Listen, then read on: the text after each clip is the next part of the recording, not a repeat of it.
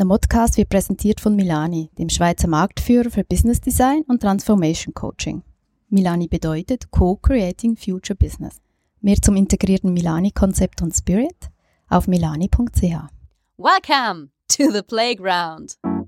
Ready for transformation?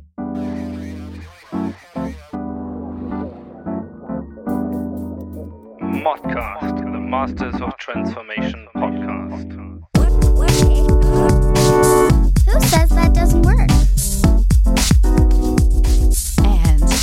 Your host, Ingo Stoll.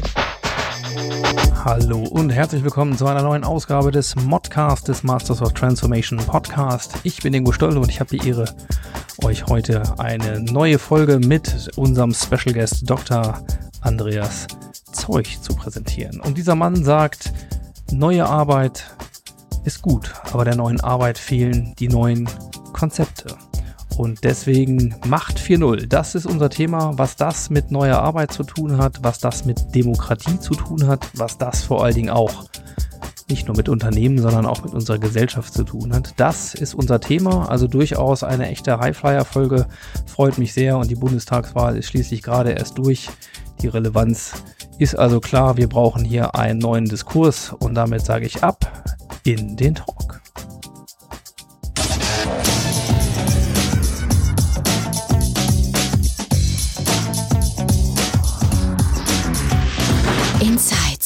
Heute haben wir den Ausflug nach Berlin gemacht und äh, wenn ihr euch wundert, dass wir hier schön atmosphärisch Berliner Kaffeeatmosphäre haben mit ein bisschen Musik, äh, nicht gerade Kaffeehausmusik, aber vielleicht äh, urban für die Metropole passend. Wir sind heute bei Dr. Andreas Zeug. Ich darf Andreas sagen, das äh, Du darfst. die Sache. Ich darf. du darfst auch So. Dr. Andreas sagen. Ja, ich dachte, oh, das mal gucken, vielleicht wechsle ich, je nachdem, wie Ja, das genau. Gespräch so läuft. Herr Doktor. Herr Doktor, ja. Ähm, ja, wir sind in Berlin, wir sind quasi bei dir so ein bisschen im ausgelagerten Wohnzimmer. Und es ist voll heute, Ja, ne? genau. Ein bisschen voller als sonst, aber wunderbar atmosphärisch und so mögen wir das. Und wir haben ein ganz, ganz spannendes Thema. Wir reden nämlich über ja, Macht 4.0, um mal wieder äh, ein bisschen was, was nach vorne gerichtet sein soll, äh, mit 4.0 zu versehen. Es geht um Macht äh, und es geht vor allen Dingen um neue Arbeit und der These, dass dieser neuen Arbeit aber die neuen Konzepte fehlen. So, und für diejenigen, die dich nicht kennen, lass mich kurz ein bisschen äh, Off-Rampen machen. Du bist ja der Begründer einer, einer ganz, ganz spannenden Initiative, manche sagen auch einer Protestbewegung, äh, ja, äh, nämlich der Unternehmensdemokraten. Und das ist auch ein bisschen das Kontext, äh, der Kontext, über den wir reden. Wir werden heute über Demokratie sprechen Ja. im Arbeitskontext, aber wahrscheinlich auch nicht nur. Du bist ansonsten selbstständig unterwegs als äh, freies Radikal, als Berater, als Trainer, als Coach in Organisationen, äh, groß wie klein und das auch schon ziemlich lange. Ähm, und du hast auch ein Fable für Unternehmenstheater, Auch habe das. ich gefunden. Richtig. So, und äh, um den noch einen draufzupacken, äh, du hast auch noch Zeit, Bücher zu schreiben. Und es gibt ein, äh, ein sehr, sehr spannendes Buch von dir, nämlich äh, äh, heißt es Alle Macht für niemanden? Ja. Ja, Alle Macht für niemanden, habe ich es richtig zitiert, äh, von 2015. Das ist auch ein bisschen Grundlage hier, aber seit 2015 ist ja auch viel passiert. Demzufolge, was müsste man noch über dich wissen, Mhm. was wir jetzt noch nicht erzählt haben? Ja. Was manchmal hilft, mich einzuordnen, ich komme von meiner Berufsausbildung her nicht aus dem Wirtschaftsleben, sondern eigentlich so aus der Psycho-Ecke. ähm, sprich konkret, ich bin ausgebildeter Musiktherapeut. Das ist mein Grundstudium gewesen, mein Grundlagenstudium. Und äh, ich habe mich erstmal auch eine ganze Weile in diesem Kontext von Therapie und gesundheitlicher Arbeit bewegt und habe dort sehr, sehr spannende Erfahrungen machen dürfen, die ich auch als Privileg betrachte, die mich einiges auch darüber gelehrt haben, wie Menschen funktionieren, wie Menschen sich verändern. Äh, Und ja, das war einfach eine, eine ganz gute Grundlage, um auch mit einem sehr querdenkerischen Blick auf Wirtschaft zu gucken. Denn das hatte ich eben erstmal gar nicht gelernt.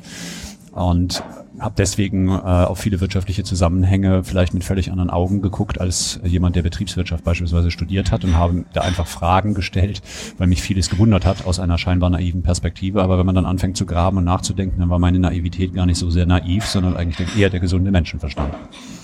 Gibt's ein, fällt dir was ein, wo, wo du sagst, ja, das, das war so ein Ding, wo du wirklich drauf geguckt hast und gesagt hast, verstehe ich nicht? Ja, du, äh, tatsächlich direkt aus meiner, aus meiner Erfahrung früher, als ich in Krankenhäusern gearbeitet habe. Mir fällt eine Situation in einem Krankenhaus ein, da war ich dann tatsächlich auch nur ein halbes Jahr. Ich bin da reingekommen, ich habe alles bekommen, wie ich es wollte an der Stelle. Die Stelle wurde extra für mich gesplittet, der Chefarzt wollte mich unbedingt haben, alles super. Habe mich super verkauft, bin super angekommen, dann habe ich da gearbeitet und ähm, was ich dann schon mal sehr komisch fand, war, dass mir die Oberärztin erklären wollte, wie ich meine Therapien abzuhalten habe, insbesondere meine Musiktherapien, von der sie offensichtlich als Methode überhaupt gar keine Ahnung hatte, weil sie überhaupt nicht wusste, was ein Musiktherapeut eigentlich tut. Ähm, ich bin rein rechtlich tatsächlich der sogenannte Erfüllungsgehilfe in dem Kontext. So gesehen war das rechtlich gesehen schon in Ordnung, mich so anzuweisen und zu sagen, Herr Zeug, Sie reden nicht in Ihren Therapien, Sie sind der Musiktherapeut, Sie machen Musik. Und das ist jetzt keine Zuspitzung, das war in etwa das, was sie mir gesagt hatte, was natürlich vollkommener Schwachsinn ist. Mhm. Ähm, und meine Versuche, da irgendwie vernünftig drüber zu diskutieren, sind komplett gescheitert. Äh, und mir wurde also etwas gesagt und ich wurde angewiesen, was inhaltlich überhaupt gar keinen Sinn machte.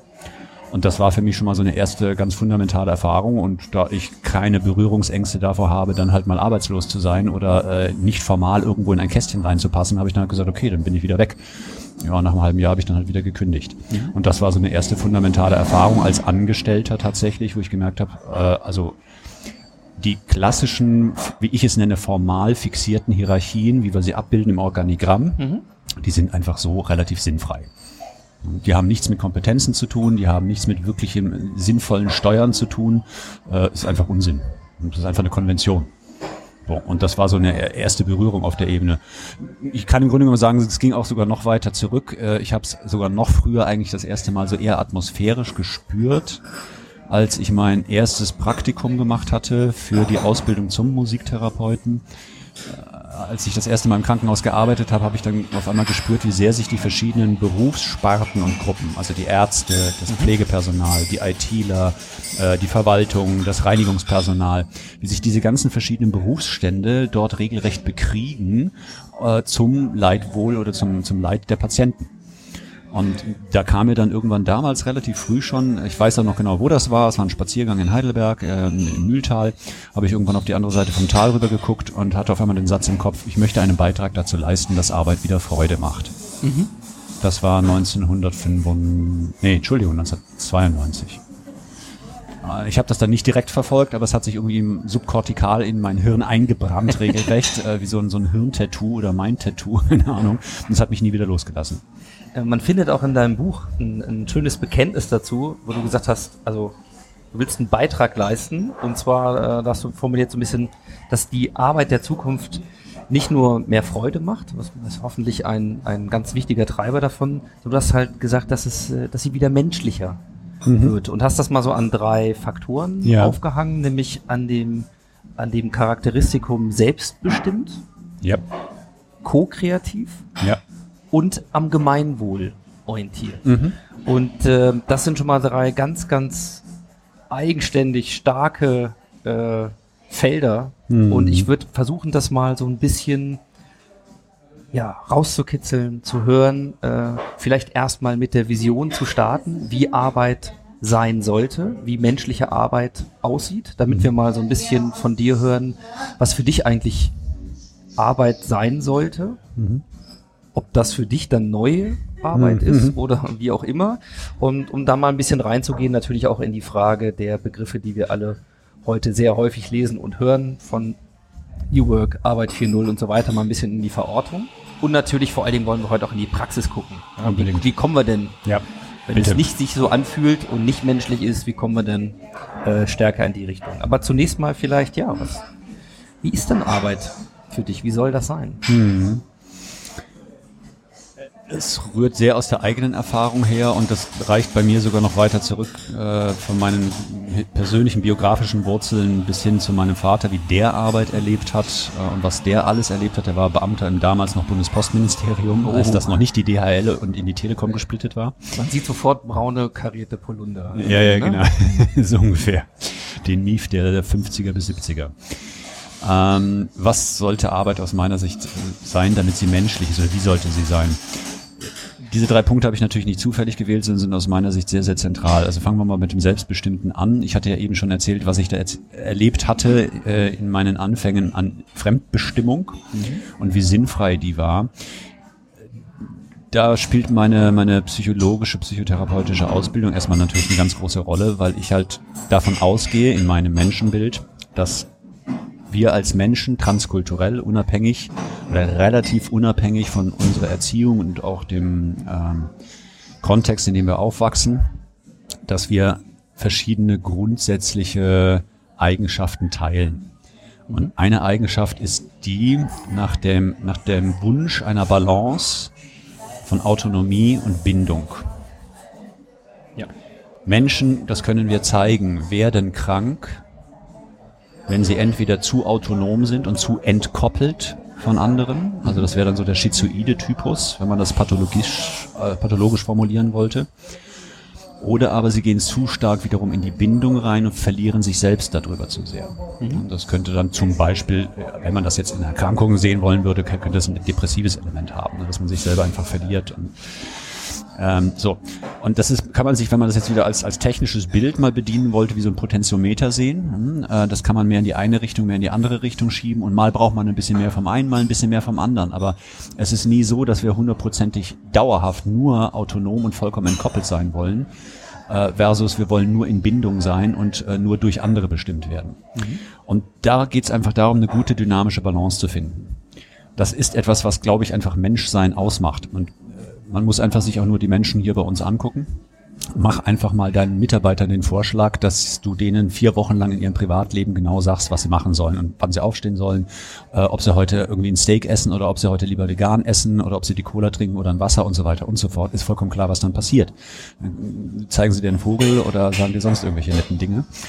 Äh, Sprich, wir haben ganz klar auch dieses Bedürfnis, eben entsprechend autonom, selbstbestimmt auch unser Leben zu gestalten. Was sich dann auch wiederum bis hin in die Gesundheit zeigt. Also wenn ich das Gefühl habe, dass ich mein Leben selber bestimmen kann, dass ich wirkmächtig bin über mein eigenes Leben, dann lebe ich auch gesünder, als wenn ich dauernd das Gefühl habe, fremdbestimmt zu sein und quasi äh, äh, das, der Ball des Schicksals zu sein oder äh, einfach nur davon abhängig zu sein, was mir mein Chef dauernd sagt.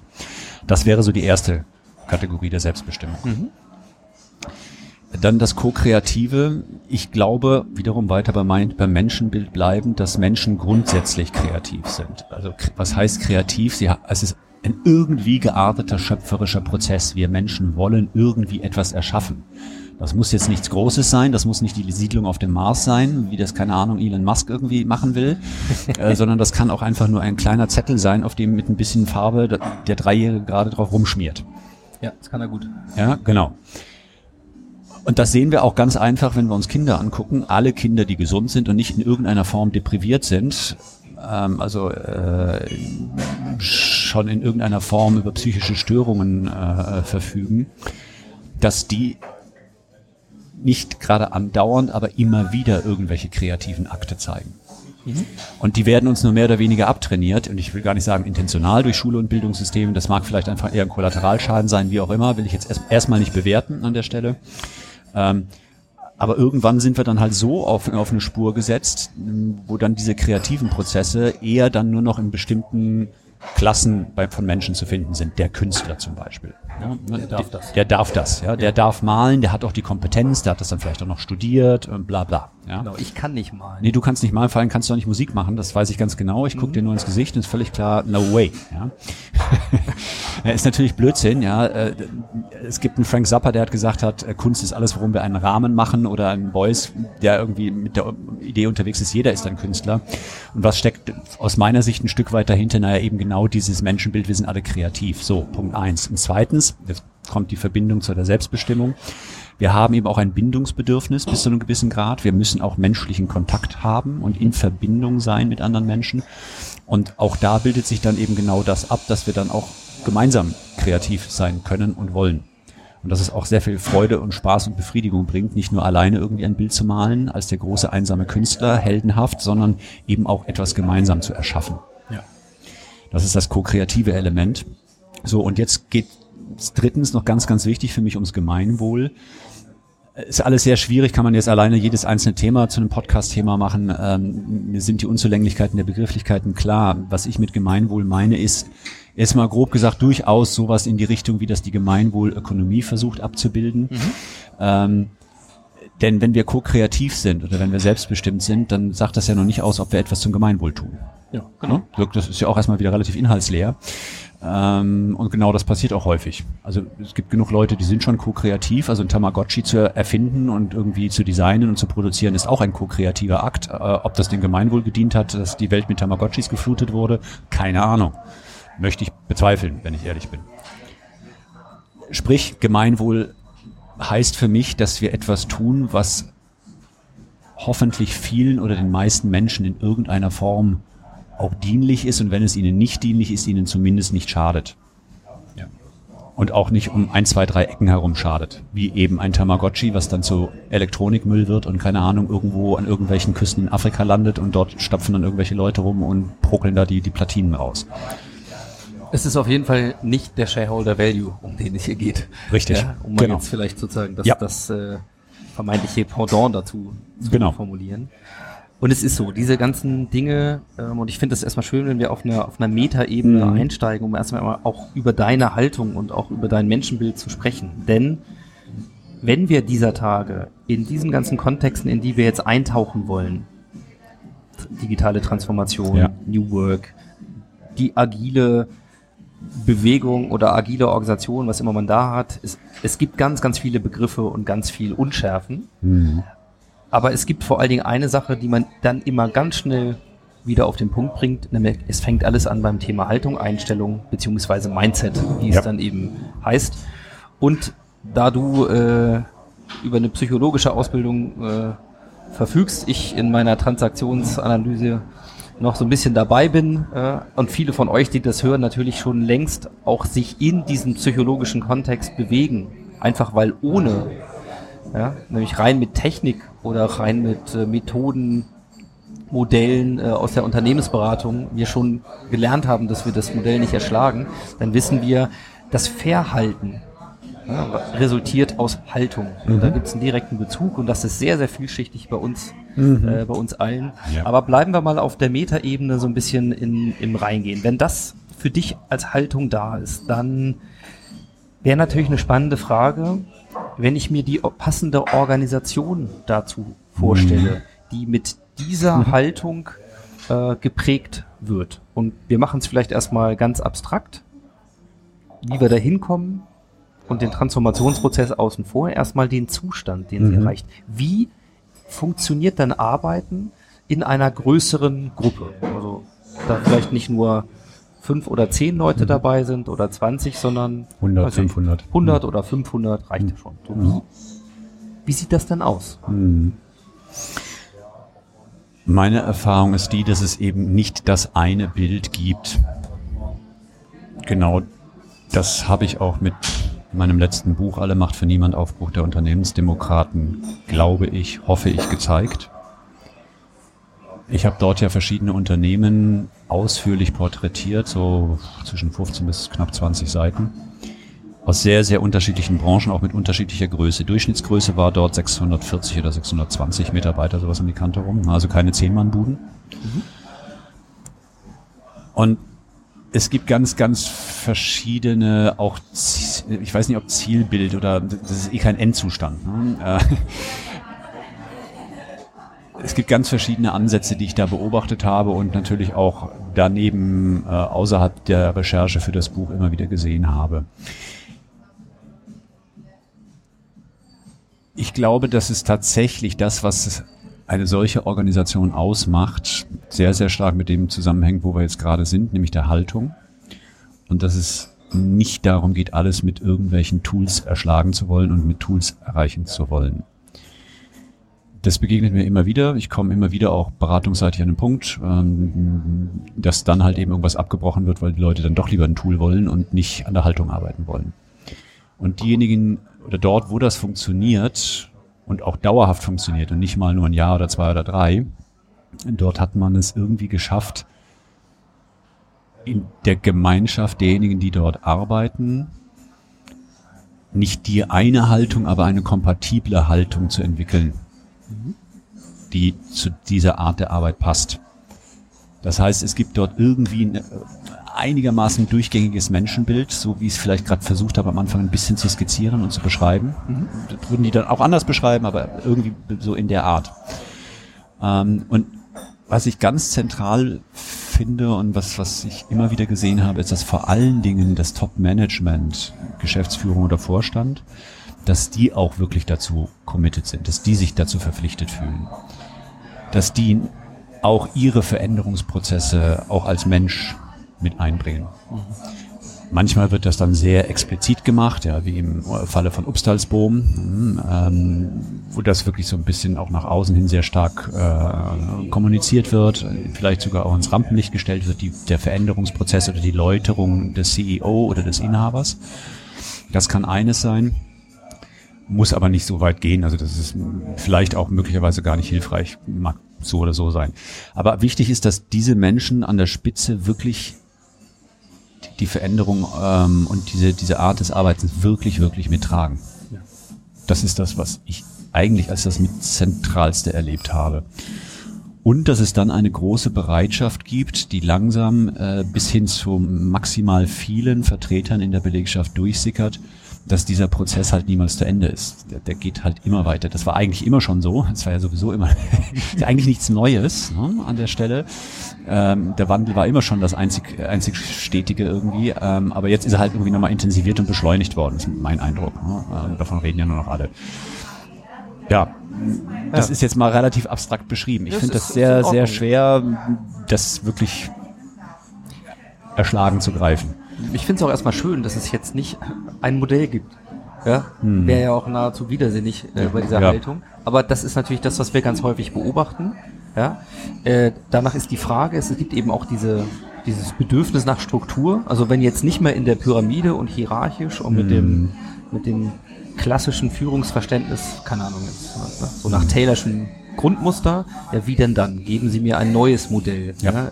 Und äh, dann begegnen einem ja auch solche Dinge wie, wir müssen jetzt alle agil werden. genau. Und dahinter wird dann eine bestimmte Form von Methodik äh, Mhm. damit verbunden und dann müssen wir das jetzt alle machen, überall, in jedem Bereich. genau. So. Und es ist im Grunde ja äh, die Gleichmacherei äh, einfach nur in eine andere Richtung.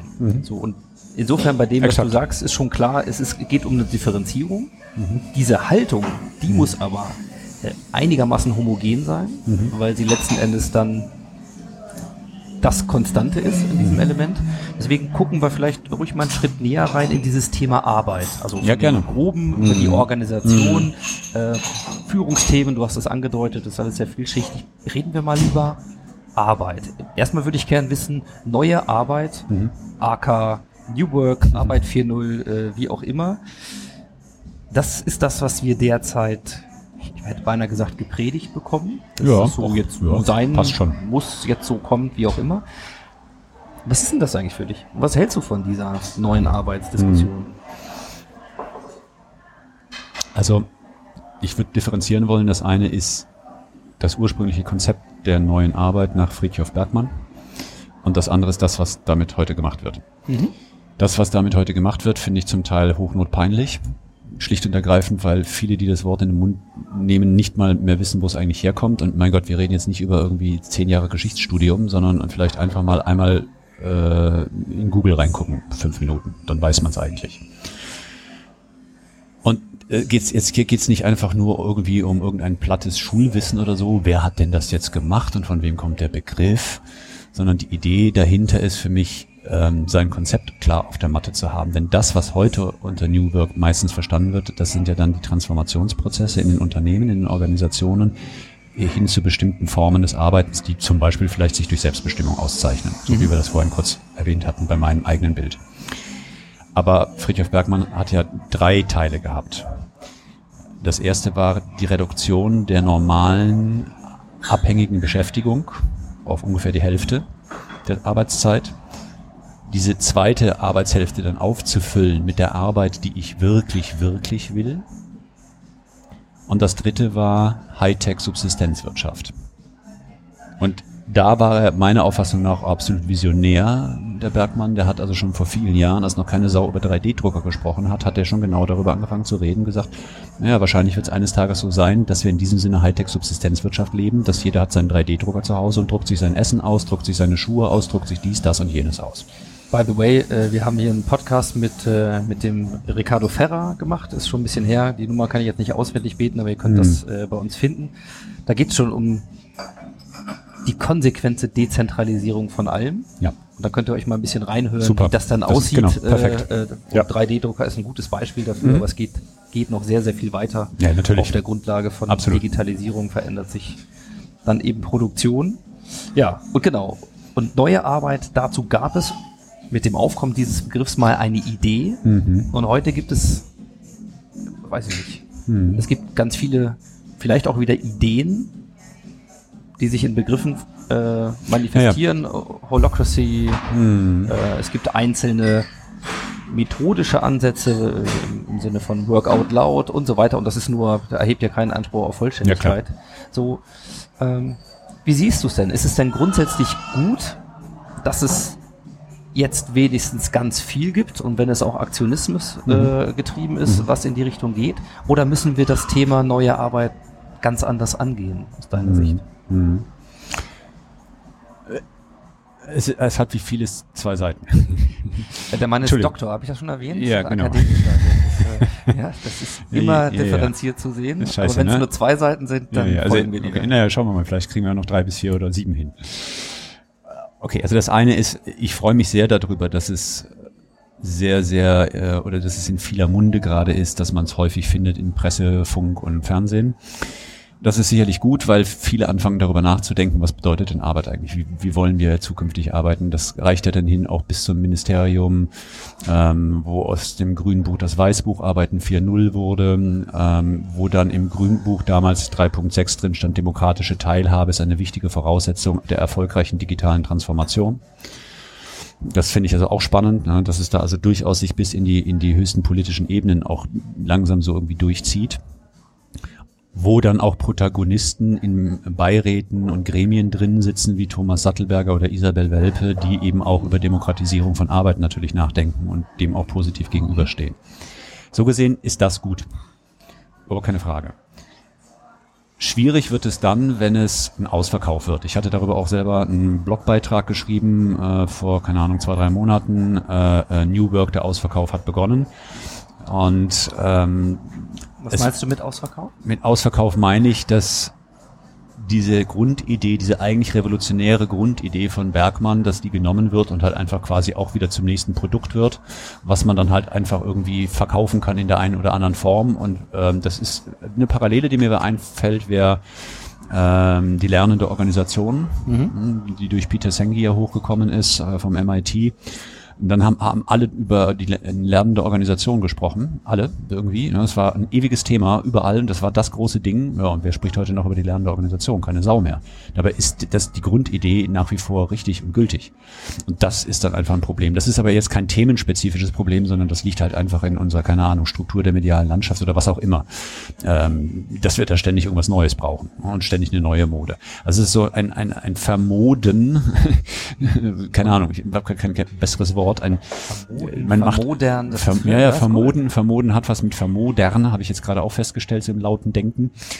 Aber das ist vielleicht auch gar nicht zufällig, dass diese, diese phonetische Nähe da ist. Ne? Also Da vermodert tatsächlich irgendwie was. Ne? Aber die Ideen verkommen dann. Also wenn ich jetzt zum Beispiel mh, lese, höre, mitkriege, keine Ahnung, das der nächste Xing New Work, New Work Award 2018 soll in der Elbphilharmonie stattfinden, dann hat das für mich mit New Work rein alleine schon vom, vom Setting her nicht mehr so richtig viel zu tun. Ja, Lässt sich medial aber bestimmt gut Medial ist das garantiert Ja, super, okay. ne, überhaupt keine Frage. Ja. Aber scheint mir irgendwie ein bisschen zweifelhaft zu sein. Und das finde ich die Kehrseite. Also da wird einfach wieder was ja, verschachert. Ja, also da geht es dann gar nicht mehr um die Inhalte, sondern es äh, soll einfach irgendwie wieder ein Produkt sein. Was man, glaube ich, schon sehr, sehr deutlich merkt, ist, dass es dir wirklich um, um die Konzepte, um die Inhalte und letzten Endes auch, du hast dieses wunderschöne Wort wirkmächtig am Anfang mal gesagt, äh, das habe ich spontan ins Herz geschlossen, also um Wirkung geht, also Ja. um wirklich etwas zu machen. So, also man, manche könnten jetzt sagen, oh, das ist hart am, am Idealismus und an der Naivität. Ich kann mir vorstellen, das sind so Zuschreibungen, die du hin und wieder auch mal von Ja, anderen klar. zu dir äh, hörst, wahrscheinlich sogar sehr regelmäßig. Aber robben wir uns da mal ran. Wir haben gesagt, es geht in Unternehmen häufig ja auch um, um Macht. Und wenn ich Teilhabe, Mitbestimmung äh, auch über die gesetzlichen Re Regelungen, die wir heute haben, weil man könnte ja sagen, wir sind jetzt hier in Deutschland, ich erlebe das gerade in der Schweiz, da sieht das anders aus, Mhm. nichts mit Betriebsräten und Genau. so. Ja, äh, wir sind hier, wir haben Diskussionen ähm, jetzt in den letzten Wochen mitbekommen in Frankreich um die Frage Mhm. Beschneidung von Arbeitnehmerrechten und so weiter und so fort. Aber auf den deutschen äh, äh, Standort jetzt mal kurz geguckt, können wir sagen, ja, Mitbestimmung ist doch so geregelt, das haben wir doch. So. Genau. Aber du willst ja wirklich etwas verändern. Und deswegen meine Frage, wenn wir wissen, dass die mediale Landschaft ist, wie sie ist, und wenn wir diese Abnutzungseffekte auch hier wieder beobachten und befürchten müssen, dass dieses zarte Pflänzchen New Work vielleicht auch wieder vermodert, was können wir tun und was ist deine, deine Vorstellung, um wirklich substanziell etwas zu verändern? Ich kann sagen, was ich tue. Ich weiß nicht, was man tun muss, damit das passiert. Ähm, das würde mir zu weit reichen. Also da weiß ich nicht, ob ich die Kompetenz dafür habe oder überhaupt irgendjemand die hat. Dem liegt zugrunde, dass ich davon ausgehe, dass sowieso niemand irgendwie zentral diesen Prozess steuern kann. Wir sind hier in einem großen, gigantischen gesellschaftlichen Transformationsprozess. Der hat halt eben auch noch ganz andere Schnittstellen oder Nahtstellen, Berührungspunkte zu ganz anderen gesellschaftlichen Sphären wie Politik, Kunst, was auch immer. Und solche großen Transformationsprozesse, zum Beispiel Abschaffung von Sklaverei oder Abschaffung von Kinderarbeit, um das jetzt mal auf das Thema Arbeit zu beziehen, da gab es ja früher auch noch mal ganz andere Situationen. Ne? Und das ist nichts gewesen, was irgendwie zentral konzertiert sich ergeben hat und gesteuert wurde, sondern das hat sich dann einfach im Laufe der Zeit durch selbstorganisierende Prozesse ergeben, die nicht miteinander in Abstimmung gelaufen sind alle. Irgendwann war der Zeitgeist dann so weit, dass Gesetze erlassen worden sind, um Kinderarbeit zu verbieten oder um Sklaverei zu verbieten. Und ähnlich sehe ich das auch mit unserer jetzigen Situation. Glücklicherweise gibt es nun mal bei uns keine Kinderarbeit mehr, keine Sklaverei, oder zumindest größtenteils nicht, also von einigen wenigen Ausnahmen wie, keine Ahnung, mögliche Sexsklaverei abgesehen, die natürlich ein Drama ist, aber ist, glaube ich, ein eher kleiner Teil, gemessen an der gesamten Menge der Erwerbstätigen in Deutschland. Und was müssen wir jetzt tun? Wir, weiß ich nicht, ich, was mache ich? Ich versuche, das Denken nicht aufzugeben. Äh, Sprich, ich versuche wirklich auch zu begreifen und zu verstehen, wie solche Transformationsprozesse ablaufen und was da eigentlich passiert und was vielleicht auch hilfreich ist und was nicht. Und wo wir eben auch neue Konzepte für die neue Arbeit herkriegen. Denn Bergmann in Ehren, äh, ich halte jetzt nicht so wahnsinnig viel davon, zum Beispiel bei seinem Konzept zu sagen, yo, also ich habe jetzt irgendwie einen Scheißjob, den mache ich jetzt nur noch irgendwie zweieinhalb Tage die Woche und die anderen zweieinhalb Tage mache ich das, was ich wirklich, wirklich will. Naja, das machen ganz viele eh schon. Vielleicht nicht unbedingt in Teilzeit, aber dann machen sie es halt in ihrer Freizeit, haben dann 80 Prozent und äh, ansonsten machen sie dann einen Gartenblock oder irgendwie sind Hobbykoch, was weiß ich. Was wäre eine Kompensationshandlung wäre. Eben, eben. Und deswegen, das finde ich jetzt eh nicht so überzeugend. Überzeugender fände ich, wenn wir irgendwann dahin kommen, dass wahrscheinlich nicht alle, aber viele Menschen das tun und zwar hauptsächlich tun, was sie wirklich, wirklich wollen, um Geld zu verdienen, solange wir überhaupt noch in einem monetären System leben, was ja auch schon wieder zu hinterfragen wäre. Da kommen wir noch hin. Da kommen wir vielleicht noch hin, ne? weil, keine Ahnung, Thema Kryptowährung oder sonst was. Ähm, so, und was, was ich jetzt ganz konkret in den letzten Monaten angefangen habe, war, ich habe festgestellt, oder habe mich besonnen auf meine Feststellung, die schon länger zurückliegt, dass die Transformation von Arbeit auf alle Fälle auch ein politischer Akt ist. Nicht unbedingt im Sinne der, der Parteienpolitik, aber es ist äh, im Sinne ursprüng, eines ursprünglicheren Politikverständnisses eine politische Handlung. Sie hat nämlich, du hast das Wort Macht reingebracht, die eben massive Auswirkungen auf die Machtgefüge in einer Organisation hat.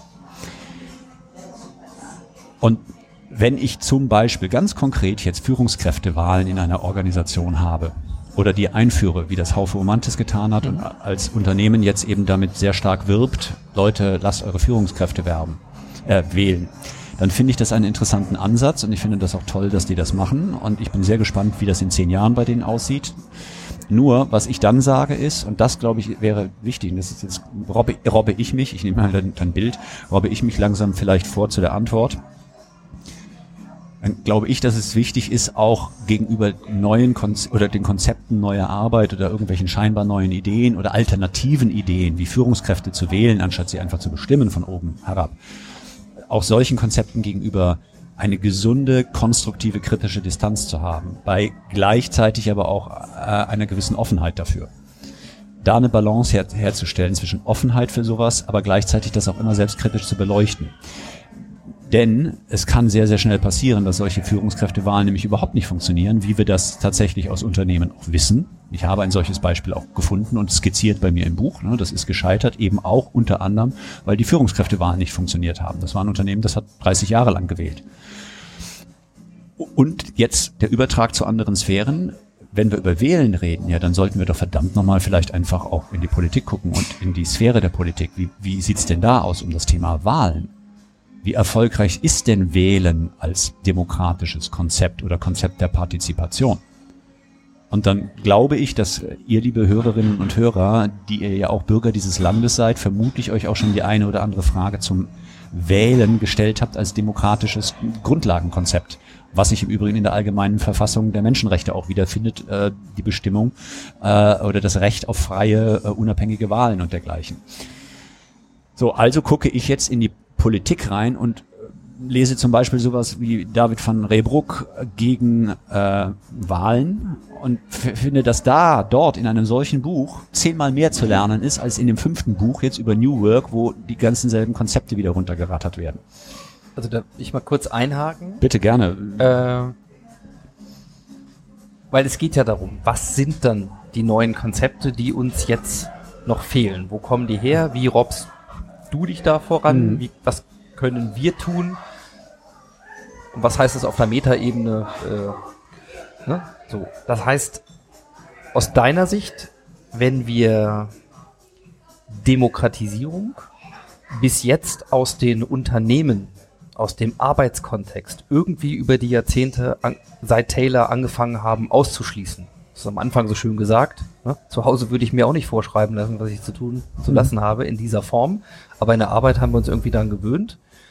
Und dann ist nicht mehr Sklaverei unser Problem, aber heute vielleicht Abstumpfung. Wenn Mhm. überhaupt nur noch, weiß ich nicht, 15, 14 Prozent aller Mitarbeiter eigentlich eine emotional positive, Bindung sprich haben. hohe Bindung haben, dann Ja. ist das vielleicht unser Sklavereiphänomen, Mhm, mit dem genau. wir uns jetzt beschäftigen, also quasi geistige Abstumpfung, Sinnentleerung und so weiter. So. Um jetzt zu sagen, okay, was kann ich tun und wie kriegen wir diesen Gesamtprozess ins Laufen, sagst du, okay, wir müssen, wir müssen mal in die demokratische, äh, ja, in diese Grundprinzipien reingucken und schauen, ist das, woran wir uns gewöhnt haben, wie auch Wahlen in der Form, noch das? Und mit kritischer Distanz finden wir vielleicht neue Ideen. Das heißt, wenn die neuen Ideen im Moment nicht New Work sind, wo kommen sie vielleicht her? Und wenn du sagst, in der Demokratie gibt es plötzlich Leute, die Ideen postulieren, die vermeintlich total widersinnig sind, wie Wahlen vielleicht ja, gegen Mhm. Wahlen äh, gar nicht mehr durchzuführen, dann würde ich da gerne mal nachhaken. Mhm, ja Was klar. ist denn die Idee äh, dann von Demokratie und natürlich auch von Mitbestimmung? Und wir bleiben ja bei deinem Menschenbild, Mhm. wenn die ohne Wahlen stattfinden. Was, was steckt dahinter? Also do, dort jetzt ganz konkret ähm, hat Rehbruck sich einfach besonnen äh, auf die demokratische Verfassung und die demokratischen Instrumente in Griechenland, die natürlich als Demokratie grundsätzlich mit heute, mit unserer Demokratie nicht mehr vergleichbar ist, weil es ja nur eine Demokratie war für einige wenige Personen. Ne? Frauen waren ausgeschlossen, Sklaven waren ausgeschlossen, ne? Äh, ist klar wenn wir das mal erstmal außen vor lassen, innerhalb der Gruppe, für die diese Demokratie gültig waren, wurden 75 Prozent aller Gremien per Zufall, per Losverfahren ausgewählt. Eine radikal andere Vorgehensweise. Das ist keine elektorale Demokratie, sondern eine sogenannte aleatorische Demokratie. Aleatorisch von Aleatorik, also den, den Zufall ins Spiel bringen. 75 Prozent waren per Losverfahren eingesetzt. Was hatte das unter anderem zur Folge? Das hatte unter anderem zur Folge, dass wesentlich mehr Menschen an dem demokratischen Prozess des Regierens im Laufe ihres Lebens beteiligt waren als wir heute. Dadurch ist diese radikale Entkoppelung unserer politischen Elite, die wir heute erleben, die oftmals gar nicht mehr wirklich wissen, was eigentlich bei den Bürgern los ist, dass genau das aufgehoben wurde. Weil wir quasi eine Art Normalverteilung haben. Genau. Ja, so. Ja, also du, du Glocke. ge- genau, ja, also du würdest dann irgendwann möglicherweise gewählt werden in eine bestimmte Rolle. Also nicht gewählt, sondern per Losverfahren kommst du dann da rein. Das hat einen Haufen Fragen zur Folge. Das ist vollkommen klar. Ne? Was passiert da mit deinem Beruf? Wie geht das weiter? Willst du das überhaupt? Bla bla bla und so weiter. Ne? Also völlig klar, das ist, da tut sich ein ganzer, also ganzer, ganzer Kosmos auf an, an Folgefragen, aber darauf gibt es zum Teil auch Antworten, die werden wir jetzt heute garantiert auch nicht näherungsweise erschlagen. Aber nur das ist einfach mal ein völlig anderer Ansatz. Ja. Ein anderer Ansatz wäre wiederum von Jason Brennan, der noch weiter geht, amerikanischer äh, Professor für, ich glaube, äh, Politik, Philosophie und ich glaube sogar auch Wirtschaft, sitzt in Washington. Und der hat dieses Buch gegen Wahlen, äh, gegen Demokratie sogar gesch äh, geschrieben, gegen Demokratie. Und er hat einfach einen Ansatz reingebracht, der auch nicht von ihm direkt originär neu ist, sondern er hat das nur nochmal aufgegriffen, dass er gesagt hat, naja, also ein großes Problem äh, ist das Kompetenzproblem bei den Wählern, dass die eigentlich oft gar nicht beurteilen können, was denn jetzt eigentlich überhaupt also alleine rein nur aufgrund der Faktenlage sinnvoller ist oder größere Schäden erzeugt oder weniger große Schäden erzeugt, sei es in der Umweltpolitik, aber auch sei es in der Außenpolitik und so weiter und so fort. Ja, weil da der, auch der, der, auch der, der Maß, also wie viel Differenzierung kann ich dann noch zulassen? Will ich zulassen? Wie viel Zeit Ja. habe ich? Genau. Mediale Effekte, was auch immer, Genau, diese, genau. diese Fake News und so Biasverzerrung, weiter. Fake Mhm, News, also was, genau. auf welcher Grundlage von Informationen entscheide ich nämlich dann als Wähler Genau, wirklich? genau, genau. Okay. So, und da, da kommen wir dann wieder ganz schnell zum Thema Bildung und so weiter. Aber also er sagt ganz klar, ähm, wir haben einfach ein riesen Kompetenzproblem bei den Wählern. Der, der unterscheidet drei Wählergruppen, nämlich die äh, Hobbits.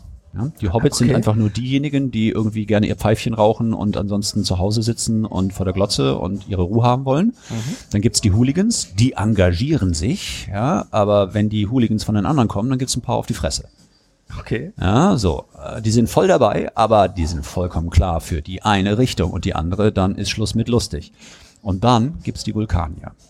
Und die Vulkanier, das sind eigentlich die, die die idealen Wähler wären, weil die sind auch bereit, ihre eigene Sichtweise zu hinterfragen und möglicherweise zu revidieren, wenn sie bessere Argumente hören.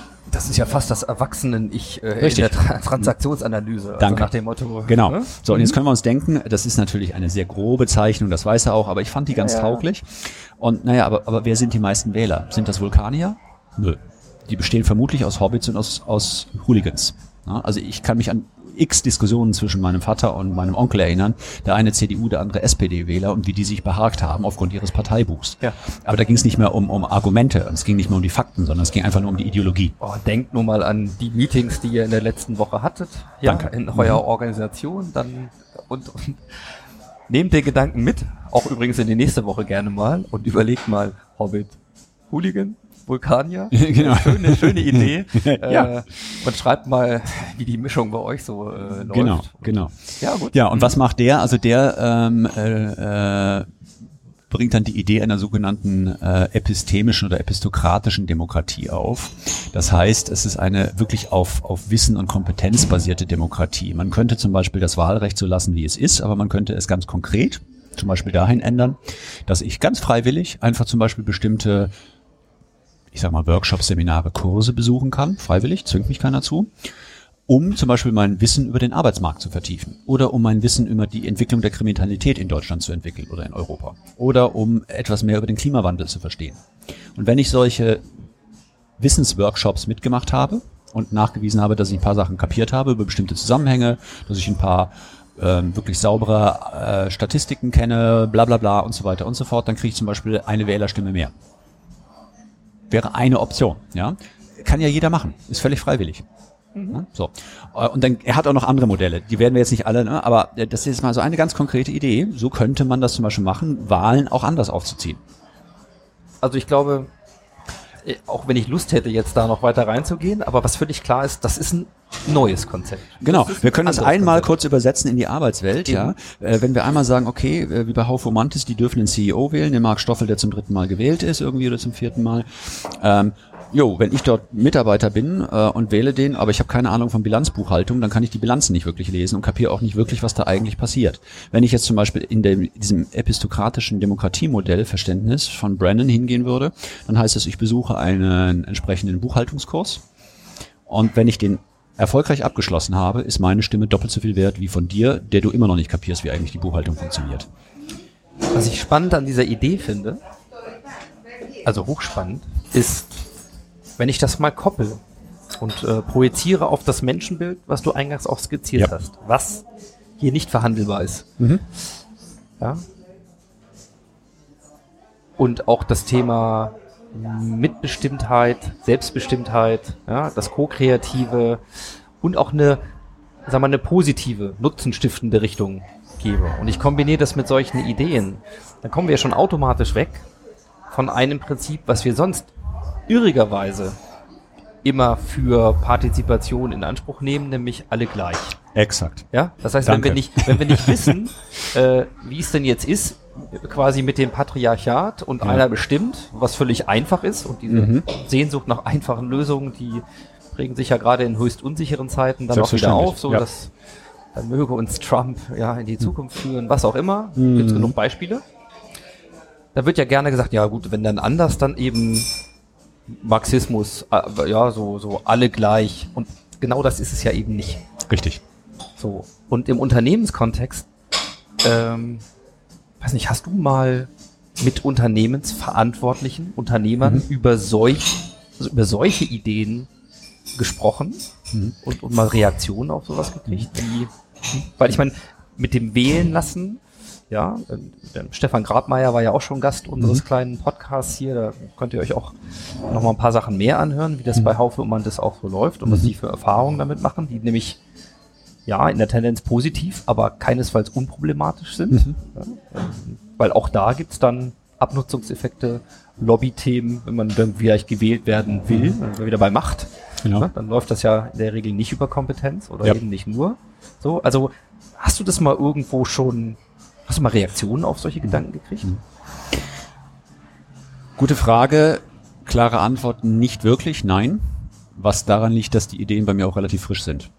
Schön. Ja, Das also ähm, das ist auch nicht zu Ende gedacht, auch, auch nur näherungsweise durchdacht, sondern das ist etwas, was bei mir jetzt gerade so als Samen auf meinen geistigen Boden fällt ähm, und jetzt vielleicht so langsam mal ein bisschen anfängt zu sprießen.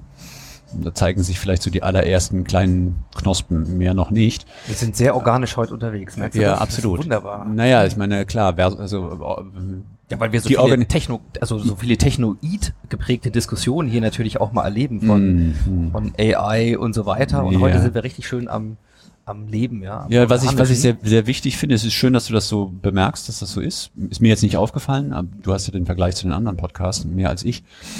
Äh, Ist aber auch kein Zufall, denn ich habe natürlich das innere Bild der Organisation als Organismus und nicht als Maschine. Das zum Thema Bilder auch, ne, Bilder der Organisation.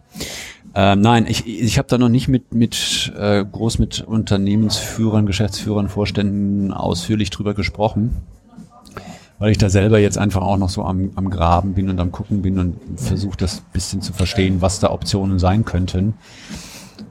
Ich bin sehr gespannt, wenn ich da in Gespräche komme, was dann passieren wird. Ich kann das momentan noch nicht wirklich sagen. Also wie diese Wahlgeschichte jetzt zum Beispiel zu sagen. Also A, das eine ist ja überhaupt Wahlen einzuführen, ist ja für viele schon eine Revolution, aber das dann zum Beispiel auch noch über solche Geschichten zu tun, einer freiwilligen, selbstbestimmten Weiterbildung, die dir dann mehr Wahlpunkte bringt, als Ja, ja. eine kleine Idee. Ja. Wunderbar. Hast du noch, hast du noch mehr äh, dieser, dieser, dieser Samen, die äh, aus deiner Sicht entweder aus dem politischen Kontext, spannend fände ich ja auch, gibt es auch neue Konzepte aus der Historie zum Beispiel? Also ich meine, es gibt ja auch Leute, die sagen, oh, alles, was wir jetzt gerade erleben, ja, das ist historisch völlig unvergleichbar, das haben wir alle so noch nie erlebt und, hm.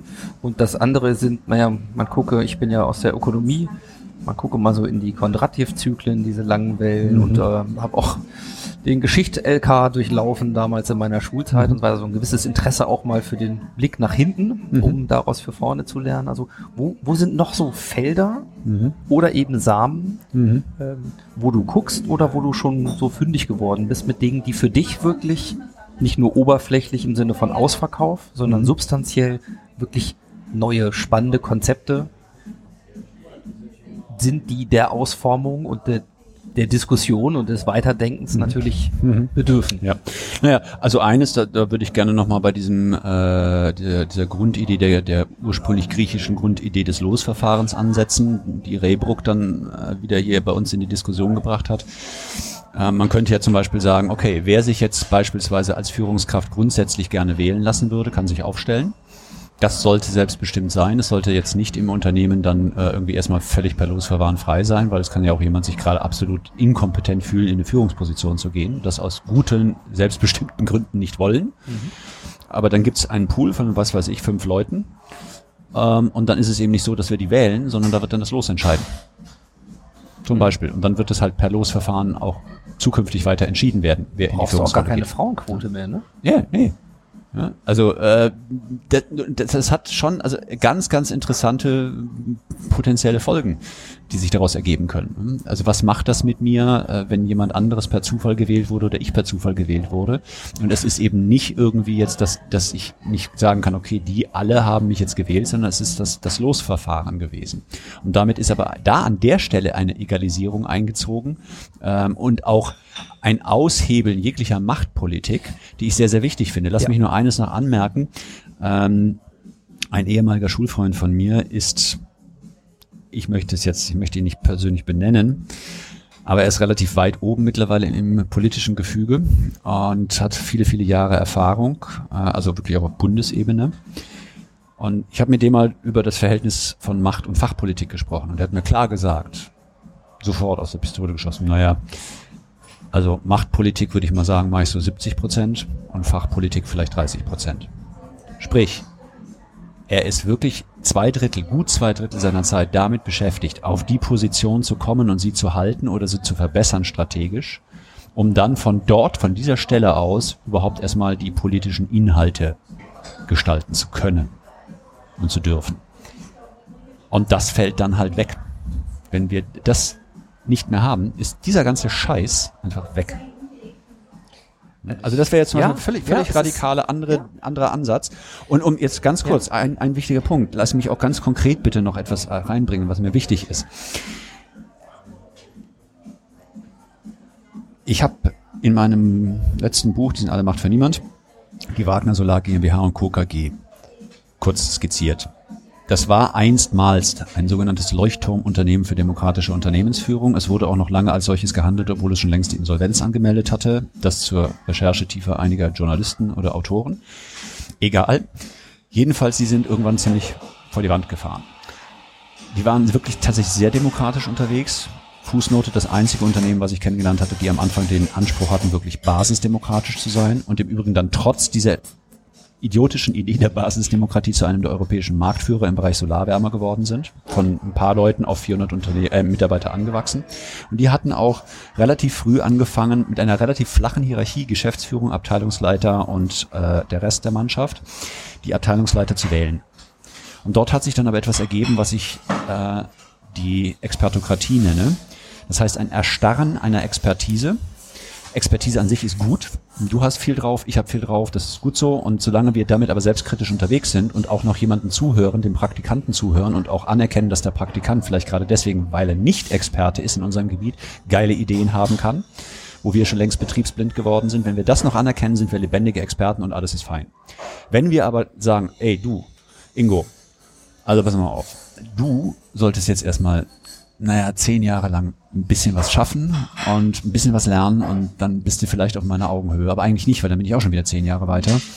Äh, Aber dann können wir mal drüber reden, so halbwegs von Experte zu Experte. Ja, aber jetzt, mm, du, ich weiß schon, das haben wir schon immer so gemacht, hat schon immer gut funktioniert und ich weiß, wo es lang geht. Das ist Expertokratie.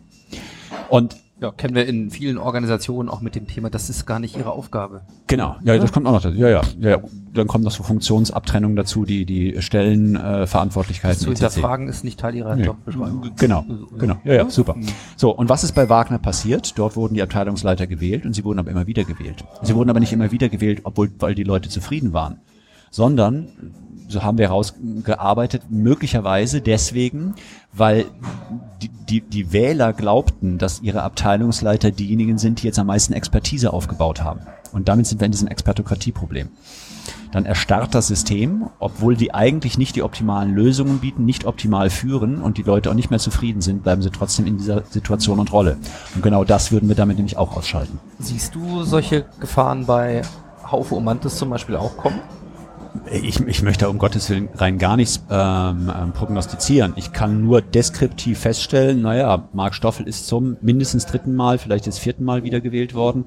Ich kann überhaupt nicht beurteilen, ob das berechtigt ist oder nicht. Ich kann nicht beurteilen, weil ich keinen keinen Einblick da an der Stelle in die Organisation habe, ähm, ob da alles fein ist oder ob sich genau möglicherweise das dort schon anfängt abzubilden, was wir bei Wagner Solar dann über 10, 15 Jahre erleben konnten.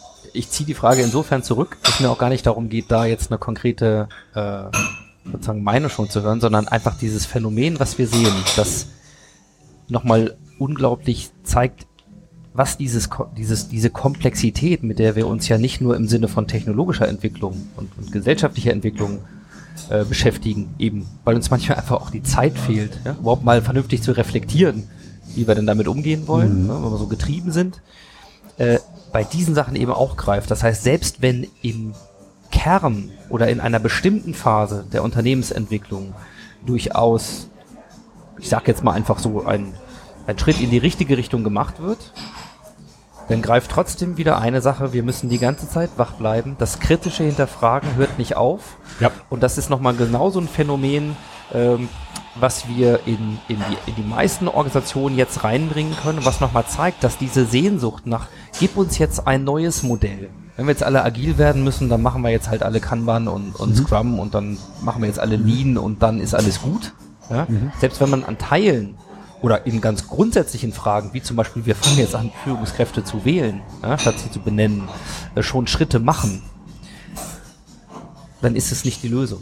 Und vor allen Dingen bleibt Ja. es das nicht. Dann geht es vielleicht eine gewisse Zeit lang gut, ähm, aber diese Wachheit muss halt bleiben und ich würde sagen, aus meiner Sicht eine der unglaublichen Herausforderungen, die manchmal ja auch in diesem Phänomen von, von Selbstdisruption beschrieben werden, nämlich einerseits Teil des Systems zu sein und in einem Alltag auch Routineaufgaben zu haben, ne, sich an gewisse Dinge zu entwickeln. Auch als Führungskräfte äh, habe ich nachher irgendeinen Zustand, der ist am Anfang mal neu und spannend und aufregend und ich muss lernen und dann wird die Lernkurve irgendwann flacher. Und genau da liegt ja eine Riesengefahr, weil es dann irgendwann diese blinden Flecken gibt und ich gar nicht mehr merke, wo ich Genau. entweder disruptiv einen Trend verpasse oder jemand innovativer ist als ich oder wo ich in meinem Unternehmensorganisationskonstrukt äh, Konstrukt eben nicht mehr merke, wo es kippt. Oder auch gesellschaftlich, wenn ich mir hier mal gucke. Ich meine, Bundestagswahlen, wir haben es jetzt gerade erlebt. Ja, so. Aber wir haben schon so lange Demokratie und Ruhe im Laden, so gefühlt. Naja, irgendwie, also dieser Grundgedanke, nein, das ist ja quasi ein Naturgesetz, dass wir hier Demokratie in Deutschland haben Genau. und dass das so ist und große Koalition und so weiter und so fort. So, Und da liegt ja unglaublich viel Gefahr. Absolut, und da bin ich völlig bei dir. Und das ist tatsächlich im Übrigen auch einer meiner inneren tiefsten Antreiber. Der geht über die Arbeit in ähm, wirtschaftlichen Organisationen, Systemen darüber weit hinaus. Das ist irgendwo ein gesellschaftlicher Impact, den ich da sehe. Was in meiner persönlichen Geschichte wurzelt, dass ich einfach noch den eisernen Vorhang erlebt habe und früher äh, sehr oft regelmäßig im sogenannten damaligen Ostblock unterwegs war. In der DDR, in Ungarn, der Tschechoslowakei, Polen. Äh, Bis hin zu, dass ich mit meinem Vater im Knast gehockt habe. Nicht lange, es war auch nur für einen Tag, aber als kleines Kind mit dem Vater plötzlich im Knast zu hocken, war nicht lustig. Auch wenn da nichts passiert ist. ja, Aber, äh, oder, keine Ahnung, Leibesvisitationen bei Grenzübergängen zu erleben. Ja, so. Lange Rede, kurzer Sinn. Für mich ist Demokratie immer noch ein Geschenk. Und meine Eltern waren direkte Kriegsteilnehmer und sie hatten ein direkt totalitäres System, nämlich die Nazi-Zeit noch erlebt, bis hin mein Vater an der Ostfront gewesen, meine Mutter vor russischen Soldaten geflohen. Ähm, das hat mich sehr geprägt. Und das finde ich äh, bei der ganzen Diskussion jetzt wiederum, das ist jetzt ein ganz anderes Thema, aber trotzdem irgendwie gehört es auch zur neuer Arbeit dazu, Gen Y, Gen Z. Ähm, da nervt mich sehr, sehr, dass viele von, von den äh, sogenannten jungen Leuten, mein Gott, ich fühle mich schon als Altsack, alt 68er oder so, ah, ja. Äh, ähm, da- dass viele von denen genau das vielleicht möglicherweise, ich will es ihnen nicht allen breitflächig unterstellen, aber einige von denen vielleicht genauso erleben, wie du es gesagt hast, nämlich eigentlich überhaupt gar keine Reflexion mehr darauf haben, dass sie hier in einem privilegierten System leben. Dass ihnen hier nicht mal eben irgendwie jemand mit einer Machete äh, außer in einem krankhaften Zustand, in einem normalen Bürgerkriegszustand entgegengelaufen kommt. Äh, oder dass er in einem Diktatursystem lebt, wo er die Fresse nicht aufmachen darf oder wo das Internet zensiert ist wie in China oder oder. Äh, und das ist verdammt nochmal ein Privileg, was wir hier haben. Und das macht mich, also das setzt in mir wirklich den heiligen Zorn frei, ähm, dass ich einfach merke, verdammt nochmal, wir haben hier dieses Geschenk und ich habe zwei Kinder und ich will, dass diese zwei Kinder das auch noch, wenn es geht, in, in dem Alter genießen dürfen, in dem ich jetzt bin. Und deren Kinder auch und deren Kinder. Und das ist unsere Verantwortung, da auch drauf zu gucken. Und insofern, da laufen wir halt sehr schnell rein, genauso wie in den kleineren Organisationen, auch gesamtgesellschaftlich halt diesen Status quo halt einfach irgendwie so zu nehmen, wie er halt gerade ist. Ja. Das ist ja nochmal ein Argument und nochmal eine andere Zugangsebene, äh, auch drüber nachzudenken, warum mehr Demokratie, mhm. mehr Selbstbestimmung, mhm. mehr Co-Kreation in den Organisationen so wichtig ist, weil es eben nicht der abgespaltene Teil der Gesellschaft ist, sondern es gibt so Leben und da müssen wir noch arbeiten. Ja, genau. Ja, so. Und der Rest ist halt irgendwie große Koalition und äh, was gibt's heute Abend im Fernsehen, so. Mhm. Sondern wenn ich die Erfahrung in diesen doch meistens ja noch langen Stunden des Arbeitens mache, dass ich dort auch etwas bewirken kann ja, mhm. dass Co-Kreation mhm. Spaß macht, ja. ähm, dass ich zu Entscheidungen komme, die auch wirtschaftlich erfolgreich sind. Mhm. Alles, was daran hängt. Mhm. Also Potenzialorientierung erlebe und nicht nur den Blick auf die Defizite, wo mir mein Vorgesetzter wieder sagt, ne, wie in der Schule, mhm. du hast ein Diktat mit 1000 Worten geschrieben, ja, da waren nicht 990 richtig, sondern 10 waren falsch, bumm, ne, drei mhm. Minus setzen. Ja. So, das heißt, wenn wir wenn wir in den Organisationen sagen, dort können wir Räume schaffen, in denen ich Dinge erlebe, mhm. die ich dann eben auch für beschützenswert, bewahrenswert, verteidigenswert halte in meiner Gesellschaft. Weil wir ja nicht so zwei Wesen sind und dann sind wir ganz anders, wenn wir nach Hause ja. gehen. Dann ist es ja nochmal eine Ebene mehr, ähm, auch gesamtgesellschaftlich, zu sagen, warum ist mehr Demokratie, in welcher Form auch immer, da hast du mhm. heute noch ein paar andere Konzepte äh, äh, durchaus ins Spiel gebracht, spannender Art. Aber dann ist es ja quasi unsere verdammte Pflicht als Unternehmer, als Führungskräfte oder als Mitgestalter in Organisationen auch dafür zu sorgen, das zu tun. Denn sonst ist das vielleicht mit dem sozialen Frieden und dem gesellschaftlichen System auch irgendwann mal, Klammer auf, historisch gibt es genug solcher Belege, mal eine ganz andere genau. Geschichte. Also da gibt es ja den, den klaren Spruch und Leitsatz Eigentum verpflichtet. Und das sehe ich auch genauso und dem wird halt teilweise oder vielleicht häufig gar nicht nachgegangen. Und das stört mich dann halt eben auch. Ähm, aber dann nützt es jetzt nichts, dann irgendwie über ein paar Leute zu schimpfen oder so, sondern dann sollten wir halt lieber tätig werden und tun. Und ich versuche halt meinen Beitrag zu leisten, indem ich unter anderem halt solche Gedanken äußere, darüber nachdenke, das publiziere, das ist das eine. Und das andere, womit ich halt mein Geld in erster Linie verdiene, ist dann tatsächlich halt eben mit Organisationen an deren Veränderung in diese Richtung zu arbeiten. Ähm, eine Bemerkung noch vielleicht auch über die Ver Verbindung dieser beiden Sektoren Wirtschaft und Politik oder Gesellschaft, Gesellschaftsleben.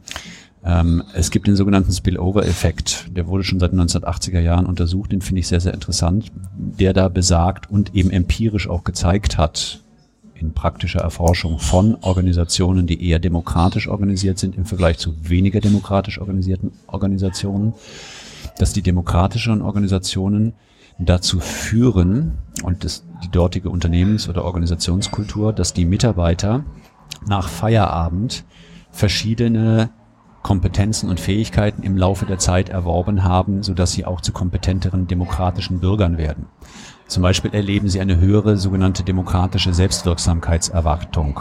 Die Selbstwirksamkeitserwartung ist ein psychologisches Konstrukt, was recht stabil ist, das da besagt, ich glaube auch daran, gegen den Widerstand oder gegen einen hohen Widerstand mein Ziel erreichen zu können. So, und jetzt in Bezug auf Demokratie heißt es dann, ich kann also auch demokratisch wirksam werden. Und wir wissen einfach aus der Selbstwirksamkeitsforschung, wenn jemand eine hohe Selbstwirksamkeitserwartung hast, hat, ist es auch sehr viel wahrscheinlicher, dass er dann real in der Umsetzung seiner Ideen, seiner Vorstellungen und all dem, woran er arbeitet, auch erfolgreicher ist als jemand, der diese Selbstwirksamkeitserwartung nicht hat. Manchmal so als self-fulfilling prophecy ja auch. Ne? Genau, das, das, das gibt da auch Überschneidungen. Mhm. Ja? So, also sprich, wenn wir äh, Unternehmensbürger, um Sattelbergers Wort zu nehmen, haben, ja, die demokratischer geführt sind als andere, dann haben wir eine gute Wahrscheinlichkeit, dass die auch kompetentere Bürger werden. Ja. So, und wir verbringen, sagen wir mal, vier bis acht Stunden pro Tag im Durchschnitt, kann man ungefähr sagen, verbringen wir mit Arbeit. Und das ist ja auch ein, eben ein, ein tolles, das war mein drittes Kapitel im letzten Buch, äh, das ich genannt habe, Arbeit als Demokratielabor. Das ist meine Kernidee, ähm, wo ich einfach sage, okay, also das gesamtgesellschaftliche Konstrukt ist so hyperkomplex, das durchblickt keine Sau mehr. Es ist ja schon kompliziert genug, eine Abteilung zu begreifen in der Firma. Das ist schon Herausforderung genug. Ne? Aber es ist überschaubarer und deswegen ist es eigentlich tatsächlich ein Demokratielabor. Ne? Warum sollten wir dort nicht einfach auch in diesem Sinne Experimentierräume öffnen? Ich habe da schon 2010 von Möglichkeitsräumen gesprochen, ähm, verschiedene Dinge auszuprobieren und damit erfolgreicher zu werden.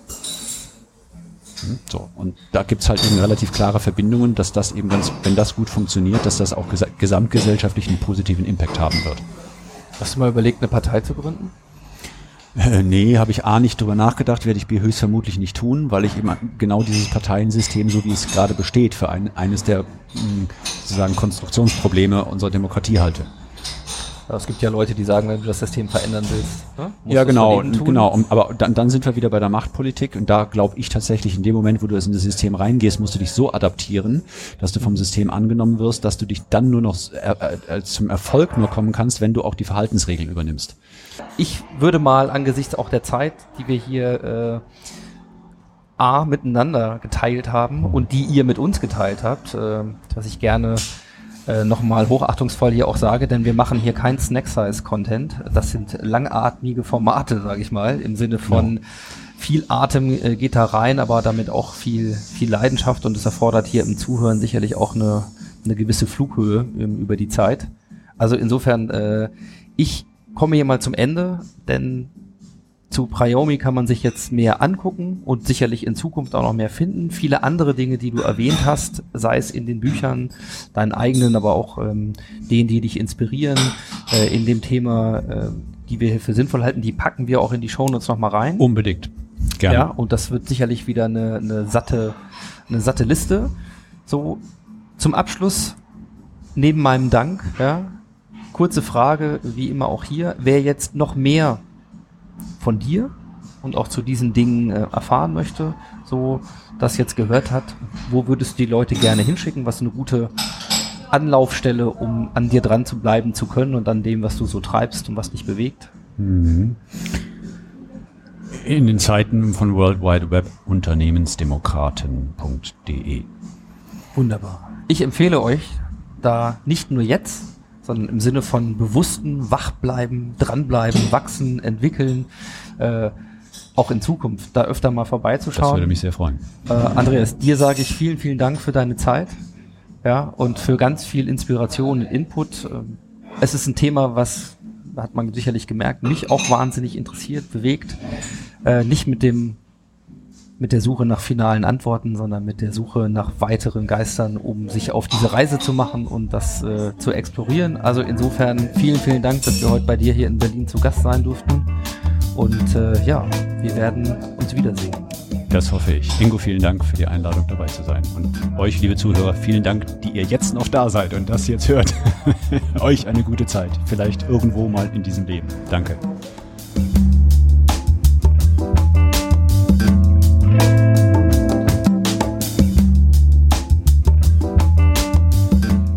Das war die Episode 55. Vielen Dank fürs Zuhören und für eure Zeit. Ich glaube, es waren eine Menge Dinge drin, die sich lohnen, nochmal nachzulesen und nachzuschauen. Also in den Show Notes auf masters-off-transformation.org findet ihr alle Links zu dieser Folge oder natürlich auch im Podcast-Client eurer Wahl auf iTunes und Co. Ja, bleibt mir eigentlich nur noch der Blick voraus auf die kommende Episode Nummer 56. Dort wird es wieder sehr spannend und äh, anders, wie ihr das gewohnt seid. Nämlich wir gehen dann wieder auf die Unternehmerseite und reden mit Dominik Ortleb, jemanden, der gerade zwischen den Welten wandert, nämlich nach dem erfolgreichen Exit seines gegründeten Verlages aus der Eigentümer-Unternehmerperspektive jetzt in einen Schwebezustand gewandert ist. Und äh, ja, wir werden uns mit ihm mal unterhalten, wie diese Transformation sich anfühlt, was ihn bewegt und welche Learnings da für uns alle drinstecken. Also seid auch da gespannt auf die kommende Ausgabe in 14 Tagen. Bis dahin sage ich ciao, ciao, Macht's gut und happy Transformation.